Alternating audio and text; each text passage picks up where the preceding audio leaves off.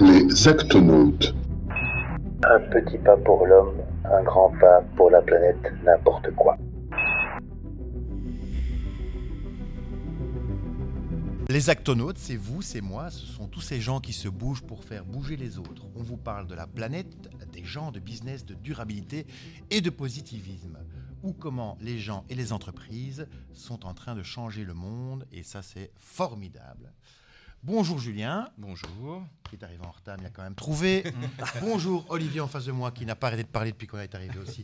J'espère qu'il a encore un peu de salive pour la suite. Bonjour. Voilà. Et euh, bonjour Marco, évidemment. Bonjour tout le monde.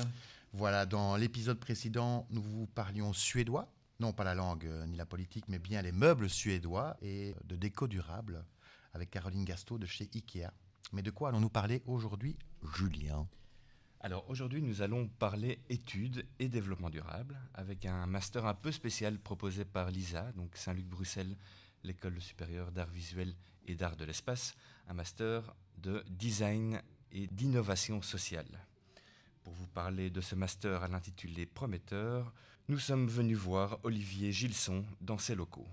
Alors, Olivier, vous êtes euh, designer, directeur artistique depuis 15 ans, mais actuellement, vous êtes designer collaboratif, expert et coordinateur des ateliers de design pour l'innovation sociale du MAD, où nous nous trouvons aujourd'hui. C'est compliqué. Hein C'est compliqué. on, va, on va expliquer tout ça. Voilà, exactement. C'est pour ça qu'on est là. faut voir l'écriture de Julien dans son carnet. C'est illisible. Moi, ça m'étonne pas qu'il n'arrive pas à lire. Regardez, regardez, regardez. regardez. Mais ça... Bon, excuse-moi. Voilà, Olivier, Ah oui, allez, voilà. raconte-nous en français, en langage simple, euh, ce que tu Oui, fais, qui tu es, ton titre. Voilà. Bon, alors moi je suis designer de formation. Je suis responsable du pôle recherche et développement au MAD euh, qui fait euh, du design d'innovation sociale. Euh, C'est un lieu d'incubation où on accueille pour deux ans des jeunes designers pour travailler tous ces sujets qui, comme tu le disais un petit peu avant, changent le monde. Et comment cette pratique effectivement n'est pas centrée sur le bel objet, mais sur l'objet utile pour la collectivité. Et de ce, travail est né un master, le master design d'innovation sociale, qui se déroule euh, à l'ESA Saint-Luc. Et c'est nouveau, ça. C'est tout récent, ça a un an. Donc c'était une spécialisation qui est devenue un master orphelin. Master orphelin, ça veut dire que c'est ouvert à toutes les sections euh, de l'art plastique, euh, comme tu disais, euh, de l'espace et visuel. Et donc on accueille des jeunes étudiants qui sont tout autant publicitaires, graphistes, designers, scénographes, etc. Et on travaille le processus de design d'innovation sociale. Alors ça, ça fait un petit peu barbare, mais c'est de donner des outils euh, qui permettent... euh, des outils qui permettent à ces jeunes de pouvoir envisager les, les projets autrement, de pouvoir faire de l'intelligence collective, de pouvoir faire de la mutualisation, euh, de pouvoir surtout travailler avec les parties prenantes, c'est-à-dire euh, les personnes euh, pour qui est destiné ce projet. On a un petit peu tendance au niveau académique à se dire, OK, on vous donne une formation et puis vous avez le savoir et les personnes qui vous commandent quelque chose, ben, il va falloir les convaincre. Mais nous, l'idée, c'est plutôt de se dire, les experts sont les usagers et comment est-ce qu'on travaille avec ces usagers pour construire une solution qui puisse être euh, durable, efficace et remplir euh, toutes les promesses attendues. Donc c'est plutôt des étudiants qui ont un profil engagé, des- qui sont ou bien parce qu'il faut quand même avoir un peu une idée en tête euh, par rapport à ça, une préconception euh, de la société. Ouais, c'est vrai, ça, corre- ça correspond à cette nouvelle génération, les millénials qui sont hyper engagés, qui descendent dans la rue. C'est c'est venu de là, du coup là. Bah, enfin, c'est venu surtout. Non, non, non, mais c'est venu. Alors oui, ils sont évidemment engagés en 100%, et ça c'est génial parce qu'évidemment, Ouais. on a des étudiants qui, qui veulent travailler, qui veulent euh, faire bouger les choses, donc ça c'est super. On a des gens très très motivés. Et puis, ce master est né aussi d'une transformation du secteur, Euh, transformation du secteur, mais transformation de la société de façon générale. Je pense qu'on n'a plus envie de faire pour faire, on veut faire pour que ça soit juste, on veut faire pour que ça change. Et euh, effectivement, moi je vois ici, ils sont un peu plus âgés, mais euh, voilà, l'idée c'est pas de se retrouver avec la tête dans la magazine, c'est plutôt de se dire à quoi je sers et euh, comment je peux apporter ma patte dans cette société et comment je peux trouver des solutions qui font avancer les choses. Quoi. Et donc ça c'est extraordinaire aussi. Ouais, ouais, ouais, On a des dynamiques qui sont euh, Ouais. voilà, fabuleuses. Quoi. C'est considéré comme une option par les étudiants? Un truc on top de leurs études de graphisme, de design, de choses comme ça? Ou bien c'est vraiment euh, devenu un cours à part entière et euh, une formation à part entière? C'est une formation à part entière parce que c'est un master. Ouais. Et donc, on délivre un diplôme euh, de design d'innovation sociale. Euh, mais l'idée aussi, c'est de se dire, vous avez fait trois ans, puisque vous avez fait un bac. Ouais. Et donc, on ne va pas remettre en doute ni vos compétences de Non, design, de de, savoir-faire Ouais, etc.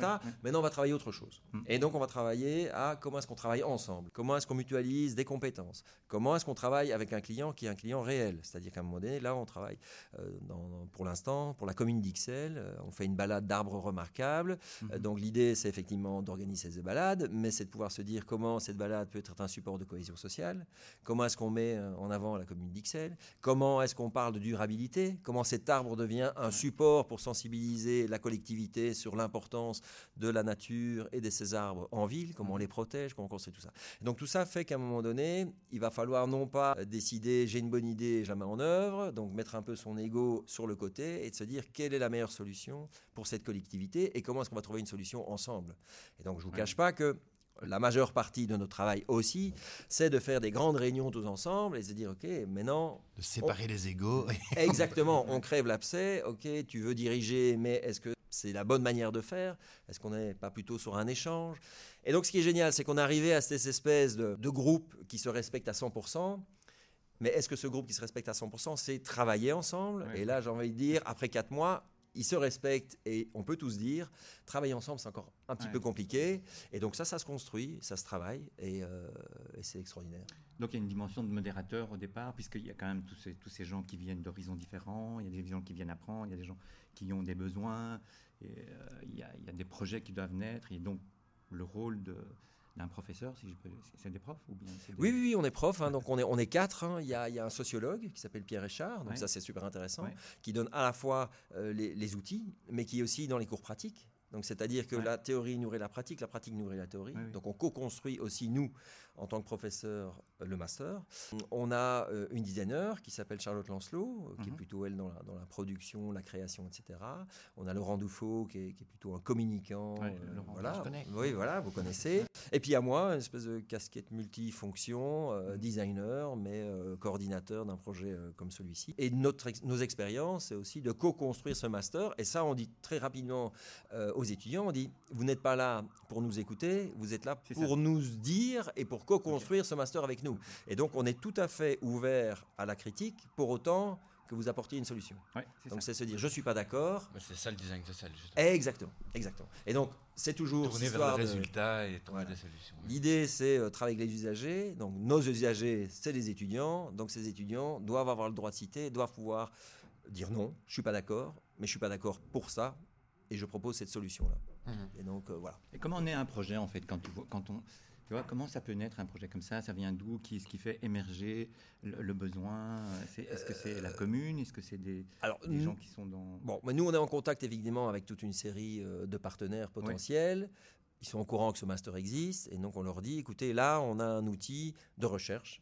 Et donc, vous avez certainement des besoins, vous avez certainement des interrogations, et vous voulez certainement faire améliorer votre politique et donc faire du design des politiques publiques. Et donc, on dit ben voilà, nous, on a un master, on peut travailler avec vous. Donc, essayons de faire cette phase laboratoire avec vous pour que vous puissiez, à un moment donné, par rapport à sujet que vous voulez traiter, peut-être améliorer votre cahier de charge et peut-être vous dire que là, il y a, il y a un potentiel pour que ça puisse générer un cahier de charge précis et que nos étudiants, en second temps, puissent y participer avec bah, le parcours qu'ils ont pu, pu avoir. D'accord. Donc c'est parfois des tu me disais des comités de quartier qui Oui. viennent vous voir. Des, C'est des, entrepreneurs. euh, euh, c'est des entrepreneurs, mais euh, des entrepreneurs plutôt euh, sociaux et durables qui veulent aussi tester des, des choses, qui se disent ok ça c'est l'occasion. Moi j'ai pas de budget pour le faire, mais c'est peut-être un, un potentiel. Et si ça génère une économie à un moment donné, le but du jeu évidemment c'est que ces étudiants puissent rentrer dans le projet. Et donc, nous, on- dès le départ, on dit OK, euh, enseignement très bien, mais en gros, actuellement, vous sortez de l'école, vous avez un diplôme et c'est là que la vie commence. Nous, on dit OK, Ouais, la vie commence maintenant. C'est-à-dire, vous arrivez dans ce master, vous devez réfléchir à vos potentialités économiques, parce que ça fait partie de la démarche. C'est-à-dire, on est, on est social, on est durable, mais à un moment donné, vous allez aussi construire votre métier. Et donc, c'est ce qu'on met un petit peu dans la, dans la brochure. 80% des métiers 2030 n'existent pas encore. Construisez votre métier. Sachez de quoi vous êtes capable. Quel est l'entourage qu'il vous faut pour être efficace. Avec qui vous n'allez jamais travailler. Testez tout ça maintenant. Et essayer d'être le plus efficace possible pour que. Voilà. Il y a combien d'étudiants dans, dans la section On est pour l'instant 20. 20. 20, ouais. Et on en a refusé trois qui nous semblaient euh, pas assez motivés. Il y Mais a un alors, examen, il y a un examen, il doit faire un. c'est une euh, une espèce d'examen d'entrée, de c'est sur- motivation, voilà, c'est voilà, ça. c'est surtout des lettres de motivation, c'est rencontrer ces étudiants et dire ok, est-ce que tu es Mm. prêt Ouais. à être euh, voilà euh, retourné dans tous les sens Est-ce que tu es prêt à remettre en doute euh, ce que tu as appris? Est-ce que tu es prêt à voilà Mais c'est pas facile. Hein Non, je sais bien. Il y a des clashs, hein. vraiment à trouver donc des, des graphistes, des designers, des. ouais.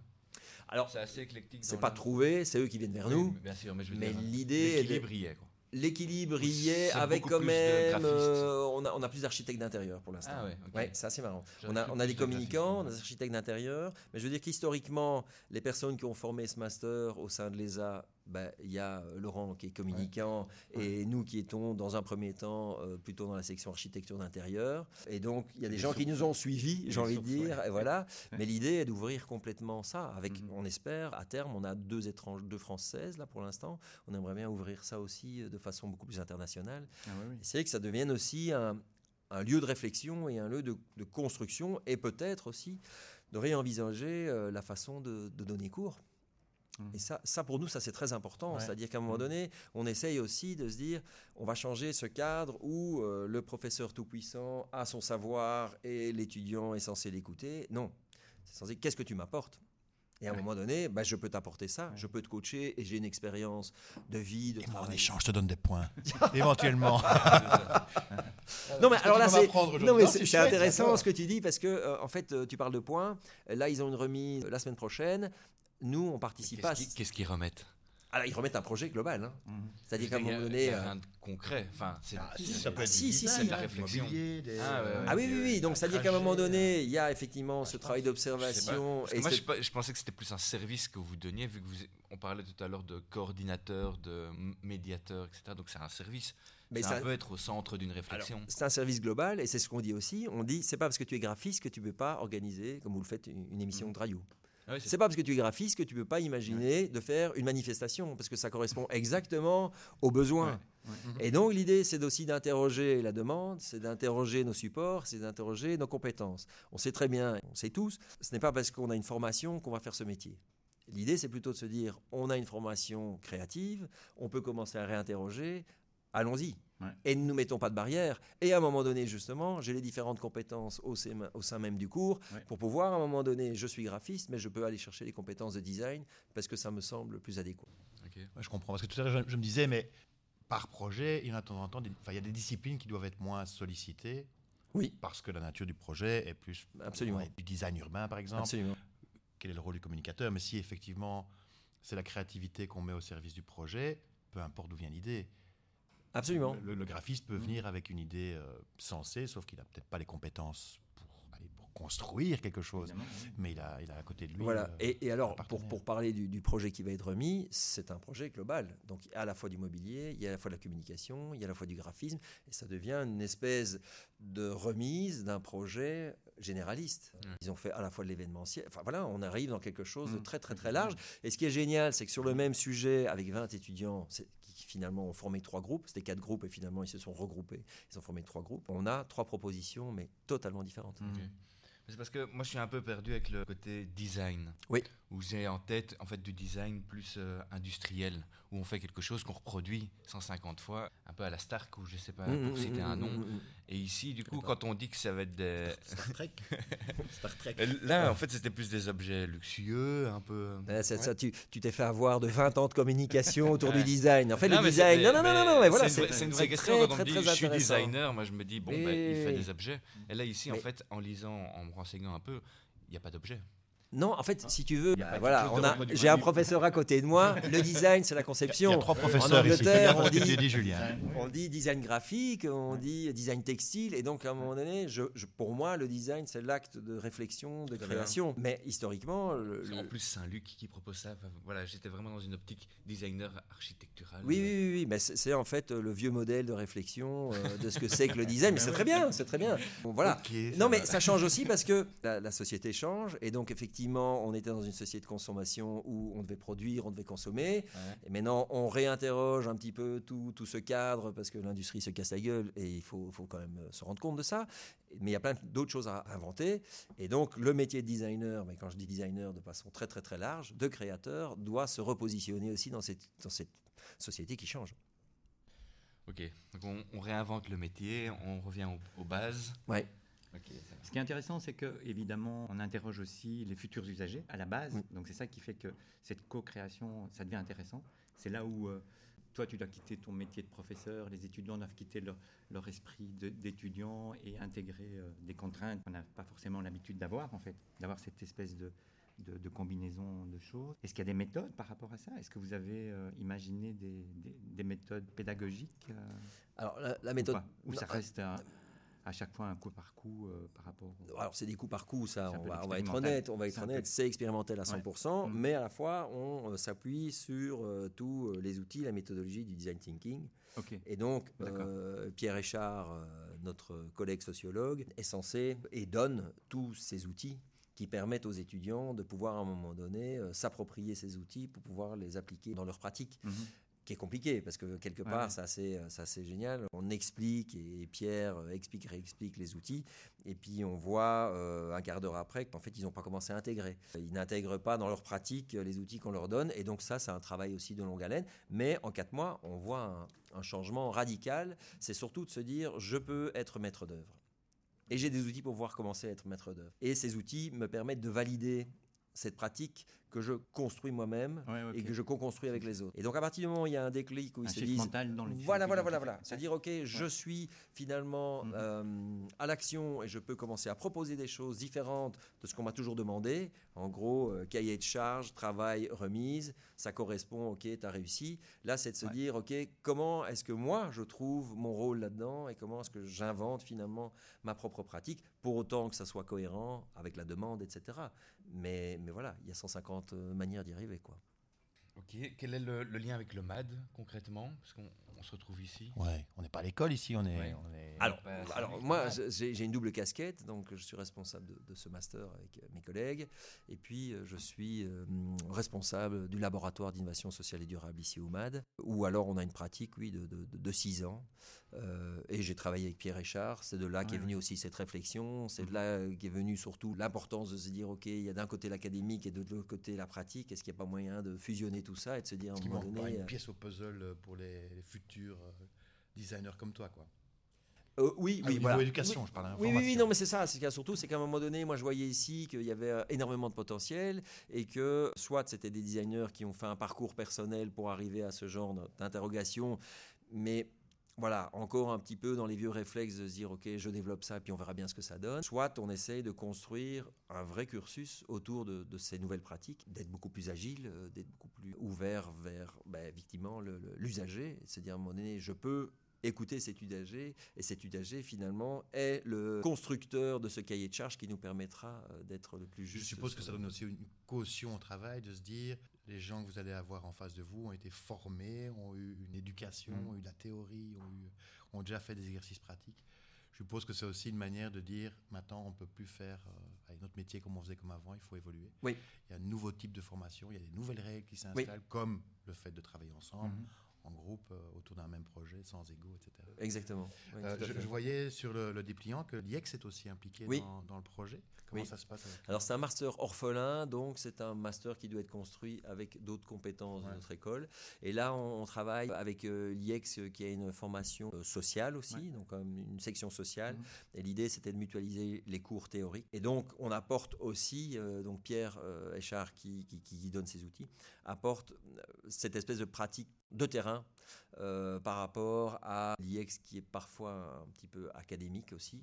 Et donc, c'est de pouvoir échanger. Alors, c'est marrant parce qu'il y a un clash vraiment où nos étudiants, euh, toujours un petit peu dans la pratique, n'ont pas beaucoup euh, l'expérience d'étudier des briques. Et là, j'ai eu la semaine passée, on disait, oh, c'est incroyable, ces cours de l'IEX, on a un syllabus de malade, il faut étudier tout ça. Je dis, mais oui, mais bon, voilà quoi. Hein. c'est pas parce qu'on est, on sort d'une école artistique qu'on n'est pas capable non plus de prendre ce genre de matière. Mm. Et c'est des matières, effectivement, qui sont beaucoup surveillés par des professeurs d'université, etc. Donc, ils sont beaucoup plus, on va dire, durs. voilà. Mais bon, ça fait partie du job aussi de pouvoir à la fois sensibiliser les gens de l'IEX sur cette pratique de terrain et pouvoir se dire à terme, tiens, si ces personnes à un moment donné développent des pratiques qui puissent aller chercher des designers, et nous de se dire, bah oui, là on a des, des partenaires intéressants, et puis au niveau du contenu théorique, c'est quand même, voilà, c'est quand même important de pouvoir avoir la tête bien faite. Alors dans, dans la pratique, après le, le, master, quand vous arrivez sur des vrais projets concrets... Déjà dans le master. Hein. Oui, voilà. mais dans le master, moi ce qu'il y a, c'est que c'est tout des créatifs, comme on l'a oui, dit, oui. qui sont ensemble sur un projet, par exemple, social. Oui. Et du coup, est-ce que vous intégrez les associations de quartier les... 100%. À 100%. En fait, il faut, il, faut, il faut comprendre, et c'est ça toute la philosophie, c'est de se dire le design n'est qu'un maillon, n'est qu'un élément. Mm -hmm. C'est pas le début et la fin. C'est simplement un outil qui permet de fédérer des dynamiques et essayer de fluidifier un petit peu tout ça. En fait, le rôle du designer, c'est de faire le lien. Hein. Je veux dire, que ça voilà. soit dans l'industrie, que ça soit n'importe quoi, c'est de faire le lien. C'est parce que dans, dans le master, vous disiez que vous étiez tous autour de la table avec chacun vos qualités, mais si c'est toutes des qualités créatives, on a du mal à. Qui travaille voilà. qui, fait, qui, fait, que le truc existe derrière. Exactement. C'est ça. C'est pas la fête tout le temps. qui implémente le truc, c'est ça. Non, non, non mais c'est une vraie question. C'est pour voir un non, peu. Non, comment, non, mais l'idée, mais dans, dans, tous les projets, euh, si euh, ça revient de l'entre-soi, ça n'a aucun sens. Voilà. Donc l'idée, c'est vraiment de pouvoir travailler. Donc dans le cadre du projet AXL, on avait une personne qui faisait le lien qui était dédiée à ça entre XL, donc la commune, et, et nous, et le master, Mmh, et qui faisait effectivement, le, pour, toujours gros- être euh, un gros voilà, rôle, quoi, du coup. essentiel. Voilà. Sinon, on passe à côté. Mhm. Rôle de production. Quelqu'un qui implémente l'idée sur le terrain, qui va, qui va faire Bah, L'implémenter, ça, on le fait. C'est-à-dire, Ouais. c'est surtout quelqu'un qui nous apporte l'élément euh, dont on n'a pas la compétence. Ouais, Tu veux dire coordonner tout ça euh, Mais c'est-à-dire qu'à un moment donné, si on travaille pour des usagers, bah, Ouais. dans un quartier par exemple, comme ici, euh, peut-être un, un petit peu plus difficile ou un petit peu défavorisé, ce n'est pas nous qui allons pouvoir avoir la compétence de, de savoir comment vivent ces gens. Et donc il faut effectivement un acteur, un responsable d'association qui nous dit mais là vous êtes complètement à côté, là ça va pas, euh, là etc. Et donc on appelle ça aussi prototypage rapide, c'est-à-dire qu'à un moment donné, à partir d'un cahier de charges conçu avec ses responsables de structure, on a une idée, cette idée est mise sur le terrain en termes de prototype en disant on essaye. Qu'est-ce que vous en pensez? Ouais. Ça marche, ça marche pas Mhm. Ah, on fait un mobilier urbain, on fait une maquette, elle est euh, mise euh, dans le quartier. Si après trois jours ça fonctionne pas ou euh, ça génère, voilà, on revient, on retravaille. Et donc c'est une forme d'empirisme qui permet Sympa. de faire de l'aller-retour. Alors Ouais. c'est très long, ça coûte peut-être un peu plus d'argent, mais la réponse elle est juste. Et c'est ça qu'on veut aussi transmettre au pouvoir public, c'est de dire mais si on mettait le temps à développer une idée, à faire de la- des allers-retours, à essayer de remplir vraiment notre mission à tous, bien peut-être que ça se passerait mieux et peut-être que vos décisions ne seraient pas la bonne idée, mais une bonne idée réinterrogée, retravaillée pour être la super bonne idée. Ouais. Donc c'est ça le principe. Il y a, il y a des, des problématiques récurrentes qui reviennent souvent. Je pense par exemple à, à la mobilité. Mais après, quand je pense à la mobilité, je me dis, mais en fait, il y a déjà plein d'associations, je sais pas, Bike for Brussels, etc., qui sont déjà sur le terrain. Est-ce que vous marchez pas un peu sur leur plate-bande? Euh, Il alors, n'y a, pas un conflit d'intérêt à un moment Alors, ou à un autre? Voilà, par exemple, un des exemples sur, sur la mobilité qu'on a travaillé. Euh, Cyclo, vous connaissez, j'imagine. Voilà, par Euh, exemple, Voilà, il y a. Cyclo et ProVélo. ProVélo donne des cours pour apprendre à rouler à vélo. Cyclo met à disposition, dans un, en tout cas, euh, à terme, voulait mettre à disposition des vélos. On a remarqué à un moment donné, avec ses partenaires, que dans les quartiers défavorisés, les mamans ne roulaient pas à vélo. Les enfants roulaient à vélo, mais les mamans ne roulaient pas à vélo. Donc elles ne pouvaient pas rouler à vélo ensemble. Pourquoi? De façon culturelle, les mamans ne roulent pas à vélo, etc. Et donc là, le rôle qu'on a travaillé avec des designers de service ici, c'est de se dire comment est-ce qu'on fait le lien entre l'apprentissage du vélo, la mise à disposition de vélo et la possibilité à terme que dans les quartiers euh, défavorisés, Mhm. la mobilité douce puisse rentrer dans la culture. Donc là, ça a Ouais, fait partie de tout un travail qui n'est pas un travail de production, euh, comme tu disais, euh, d'un produit spécifique, mais plutôt d'un service. Et donc là, il y avait tout un, un apprentissage, une petite vidéo, il y avait voilà, et la prise en charge par le GRAC de ces mamans pour apprendre à rouler à vélo et euh, de cyclo de mise à disposition de vélo, parce que en gros, le souci aussi, et c'est ça qui fait l'intérêt de toute la démarche, c'est que il n'y a pas de place pour mettre un vélo, Ouais. ça coûte cher un vélo, comment est-ce que je peux avoir à disposition un vélo, euh, etc., etc. donc voilà, donc c'est un petit peu mettre tout ça en place. Voilà, voilà. C'est beaucoup C'est plus nouveau, mise en lien. C'est plus clair avec un exemple concret. non Ben oui, Toujours. c'est- bien. Si je, co- si je comprends bien, votre euh, terrain de jeu, c'est Bruxelles. C'est urbain, Oui. on est plutôt dans une réflexion urbaine, c'est ça? On est- Euh, oui. peut-être oui, qu'il y a de la. Non, alors simplement parce que on a essayé de travailler euh, à 100 km d'ici et si on n'est pas vraiment proche et intégré Ouais. et si on n'a pas un travail réel euh, d'aller-retour, euh, je veux dire presque au Mhm. quotidien, on perd des informations, on perd Ouais. une relation de confiance et on n'arrive pas à co-construire quelque chose. Oui, c'est ça. Oui, c'est ça. Avoir accès à l'historique d'un quartier aussi. Exactement. Il faut être qui- dedans. Quoi. Il faut qui, être euh, qui habite, qui. Enfin, Voilà. je comprends, ça, je comprends. Sinon, c'est les gens de la capitale qui viennent nous dire ce qu'on doit faire, tu vois. Ouais. Enfin, Non mais, non mais alors ce qui, est, Ils ce qui est- ce qui est chouette c'est que ça fait partie aussi de l'espèce de cycle court, circuit court, Ouais, ça ouais. fait partie aussi de ça. hein. Même Alors- les connaissances et les. Mais on aime bien les exemples. Un autre exemple qui est développé ici, on a des résidents qui s'appellent Studio Plastique qui travaillent sur euh, le petit électroménager. Petit électroménager cassé, on le jette à la poubelle. Eux récupèrent dans ce petit électroménager les pièces en silicate. Silicate, c'est du sable. De ces pièces en silicate, ils font une poudre. De cette poudre, ils refont du verre. Donc on se dit, la bonne idée. Maintenant, il faut tester tout ça. Mais à terme, si on se dit, ce verre qui peut être construit à partir d'un déchet pourrait, je dis n'importe quoi, équiper tous les abribus de la région bruxelloise. Donc, c'est-à-dire que si ça marche, et si la ville ou la région met en place non pas un Fab Lab, mais un outil de production qui permet de faire de ce silicate des plaques en verre, on peut se dire que ça génère de l'emploi pour le designer, Ouais, mais que ça génère un emploi Mhm. énorme, indirect. Il faut traiter, il faut récupérer, il faut euh, démanteler, il faut moudre. Vous imaginez un peu l'impact? Ouais. Alors tout à coup, d'une bonne idée d'un designer, on commence à avoir vraiment un circuit total oui. et réinventer peut-être d'une manière ou d'une autre une industrie 3.0 ou 4.0, je sais pas Oui. quoi, au sein de la région. Et du coup, Bruxelles, par exemple, ou la région, en sont conscients Vous en discutez avec eux C'est eux qui vous financent Comment ça fonctionne Alors c'est très compliqué. Parce que là, je raconte une belle histoire. Oui. Mais à un moment donné, qui récupère ce, ce petit électroménager? Qui a la responsabilité de ce petit électroménager Bruxelles. Propreté, nanana, nanana. Qui va prendre en charge de moudre tout ça? Qui va démanteler une structure publique, une structure privée? Qui va avoir les financements pour pouvoir? Et Mais donc vous êtes voilà. le facilitateur, donc là dans la pratique, vous laissez ça à quelqu'un d'autre ou vous justement vous organisez pour que tous les intervenants Alors, nous, on essaye de pousser dans le design d'innovation sociale à regrouper les gens, à essayer de réfléchir autour de ça, à dire écoutez, là, c'est possible, regardez, c'est possible à petite Un échelle. Ça vaut peut-être la peine de faire un laboratoire pour être à plus longue échelle. Et je vous parle de ça, mais c'est encore plus simple avec un, un autre exemple. En forêt de soigne, on coupe des arbres. Ouais. Donc on a un rendez-vous avec Bruxelles Environnement qui nous dit, oui, on coupe les arbres. Et alors, euh, il y a de l'érable, du frêne, du chêne, je sais pas quoi, enfin des arbres de qualité. Et en gros, ben, on ne sait pas trop quoi faire de cet arbre. Alors on le vend aux enchères. Et au final, qui remporte l'enchère? C'est les Chinois. Et les Chinois, qu'est-ce qu'ils font? Ils ramènent le bois chez eux, ils font du parquet, ils rentrent ça en Europe. ici. Et on s'est dit, mais c'est quand même fou.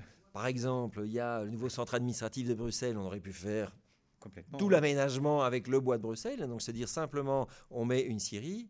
Il y a des ETA, donc entreprises de travail adapté avec des personnes handicapées, qui cherchent de nouveaux jobs, qui cherchent de nouveaux enjeux. On met une scierie avec ces personnes-là. On fait du bois qu'on fait sécher. On a des designers bruxellois qui peuvent imaginer en architecture d'intérieur ou je sais pas quoi des aménagements pour tous les logements sociaux. Et hop, on refait la boucle. Et ça, des exemples comme ça, il y en a des dizaines, des Ouais. centaines. Et nous, l'idée, c'est d'essayer de, de faire du laboratoire et dire, écoutez, regardez, il y a peut-être moyen d'aller plus loin, il y a peut-être moyen de tirer. Voyons, à petite échelle, hein, on a fait des projets avec des bâches euh, qui étaient euh, sur, sur la Grand Place, euh, qu'on a recyclé d'une certaine manière. Ça a généré de l'emploi, ça a généré des retours financiers Mhm. à petite échelle. Mais si c'est à petite échelle, si on met les moyens, on peut arriver à, Tout à fait, à oui. quelque chose de beaucoup plus large. Et donc, en fait, oui, c'est du laboratoire, c'est de l'utopie, peut-être, mais c'est aussi peut-être une forme de bon sens, quoi. Ouais, c'est ça que j'allais dire, ça a du sens en tout cas. C'est super. Revenant à, à l'aspect éducation, est-ce qu'il y a d'autres euh, universités ou hautes écoles qui proposent ce type de changement dans leur cursus? Ah. En agronomie, je pense, ça doit être assez logique, mais euh, en droit, en, je sais pas, en... De plus en plus. En droit, on a vu que Saint-Louis le faisait. Ouais. Voilà, de plus en plus. Vous collaborez Alors, C'est euh, des nouveaux masters, j'imagine voilà. qu'on se alors, pose des euh, questions. bon, nous, on fait les choses doucement. On va d'abord prouver qu'on Ouais. est efficace dans nos matières. hein. Avant, et- avant de faire le fanfaron ici, on a mis quand même mis 5 ans à prouver, à faire des essais pour que ça puisse fonctionner et que je puisse vous raconter ces histoires que je vous ai racontées là. Donc on va un petit peu voir ce que ça donne. Mais l'idée à terme, évidemment, est de travailler euh, avec autant euh, des structures et des écoles dans l'économie que des écoles dans les techniques, etc. Alors à Bruxelles et en Belgique, on est les seuls, en tout cas dans le circuit artistique, à proposer ce master. Donc on est très content et très fiers. Mhm. En France, il y en a plusieurs, en Angleterre depuis très longtemps, Oui, aux. États-Unis, il y en a, etc. Donc, donc voilà, c'est un changement, je veux dire.